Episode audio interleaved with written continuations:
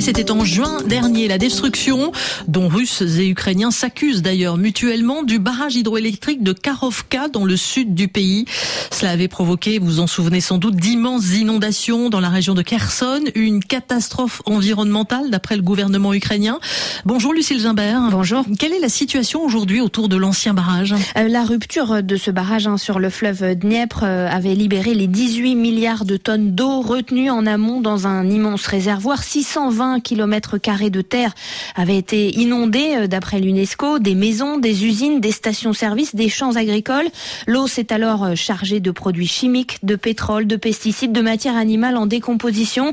Car oui, de nombreux poissons, mollusques, batraciens, mais aussi du bétail sont morts dans cette catastrophe. Tout cela est descendu vers la mer Noire.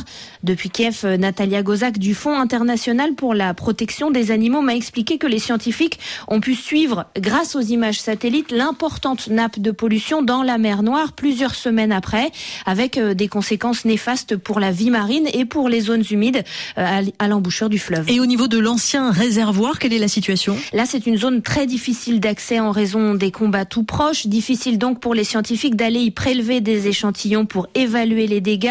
Anna Kuzmenko est chercheuse à l'Académie des sciences ukrainiennes. Elle nous raconte euh, le contexte la dernière fois qu'elle y allait il y a quelques mois.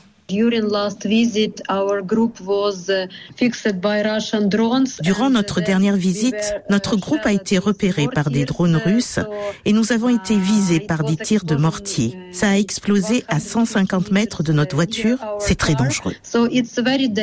Depuis, la biologiste suit la situation via des contacts sur place.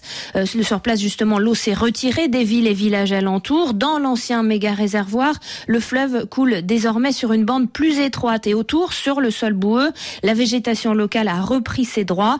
Anna Kuzmenko a aussi prélevé des échantillons du sol qu'elle a fait parvenir avec difficulté jusqu'en Allemagne pour évaluer la présence de métaux lourds et de produits chimiques. Elle attend désormais les résultats pour connaître l'ampleur de la pollution. Lucille, vous avez pu joindre également un hydrologue de Kherson dont la maison a été inondée à ce moment-là. Yevhen Korzov vit aujourd'hui à Odessa et il s'inquiète, lui, de la situation des lacs. Oui, ils sont pollués et l'eau y est désormais stagnante. Beaucoup des organismes qui y vivaient ont été emportés par la vague d'inondation, m'a-t-il expliqué. Même chose pour le cours inférieur du fleuve. Les esturgeons, par exemple, ont complètement disparu. En novembre dernier, l'UNESCO a estimé qu'il faudra 59,5 millions de dollars pour évaluer complètement l'impact environnemental de la catastrophe et pour enclencher la régénération de ses habitats. L'Ukraine, elle, a ouvert une enquête pour écocide. Question d'environnement dans RFI matin avec Lucille Gimbert. Merci.